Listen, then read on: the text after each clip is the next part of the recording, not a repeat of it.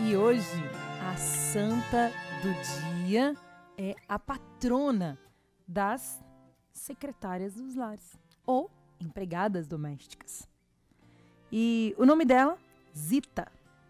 Gente, a vida dela é tão interessante, a vida de Santa Zita. E todos os anos, quando eu vejo, nossa, hoje é dia de Santa Zita, eu, meu coração se alegra.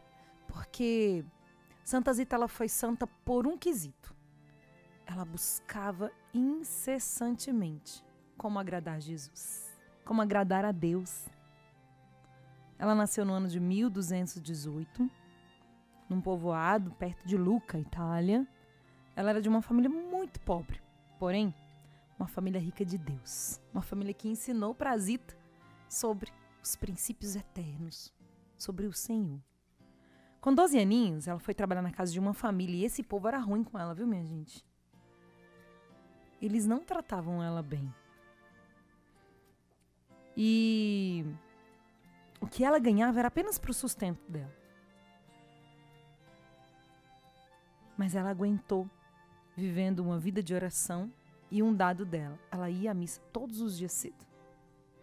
Todos os dias ela ia à missa, rezava e fazia caridade.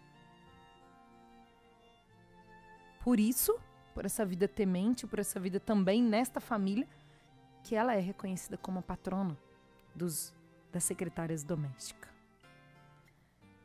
Ela, tudo que ela recebia, dinheiro, roupa, comida, ela dividia com as pessoas que estavam à sua volta. E uma certa vez aconteceu algo muito extraordinário.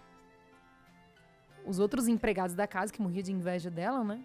Denunciaram, falaram que ela estava na dispensa pegando alimentos da patroa para levar para os pobres. E era verdade o que estava acontecendo. A patroa chegou e pegou-la. Pegou é, é, Zita ali, né? Pegando dos alimentos para levar para os pobres. E a patroa falou assim: O que, que você tem aí? Ela já estava com o avental cheio. E ela falou: Um ramalhete de flores. Que ela precisava sair daquela situação, né? E no que ela abriu aquele avental, realmente, flores caíram do seu do seu avental. A força da caridade. Porque ela dava para os pobres. Em uma outra situação, ela encontrou um homem muito frio na cidade. E ela pegou um manto emprestado do patrão dela e deu. Depois acusaram que ela tinha roubado, não sei o que e tal. E aí um senhor chegou na cidade e trouxe de volta o manto. E entregou pro patrão dela. Ninguém mais viu esse homem. Tem-se que foi um anjo que visitou esta família.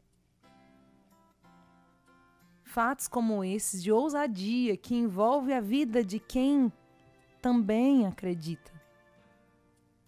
Eu fiquei pensando, né? Quais são as as minhas atitudes ousadas que eu preciso fazer. E se você tem ousadia na caridade, o próprio Deus ele vai te justificar. E o grande lema de vida dela era a pergunta: se a atitude dela perante Deus estava correta ou não, estava agradando ou não a Deus. Foi assim que Zita, na simplicidade, gente, fazendo caridade, participando da missa e rezando. Não teve microfone, não teve palco, não teve multidão, não teve pregação. Com certeza ela era bem timidazinha. Foi assim que Zita alcançou os altares. Como Deus quer que eu e você alcancemos os altares. Às vezes a Tatá vai ser ali, ó, caridosamente respondendo no WhatsApp. Até quando Deus quiser mandar ela para outros cantos. O Beto fazendo cartazes, editando áudios, consertando a nossa internet. como Deus quer que eu e você sejamos santos. É fazendo bem e tendo uma vida de oração. Ponto. Onde? Aí, onde você está. Zita faleceu em 27 de abril de 1278 e rapidamente a fama dela se espalhou por toda a Itália, chegando até a Inglaterra em 1652. É, foi feita a exumação de seu corpo e o que foi constatado estava intacto. Esse acontecimento serviu para confirmar a canonização dela que aconteceu por Papa Inocêncio XII em 1639.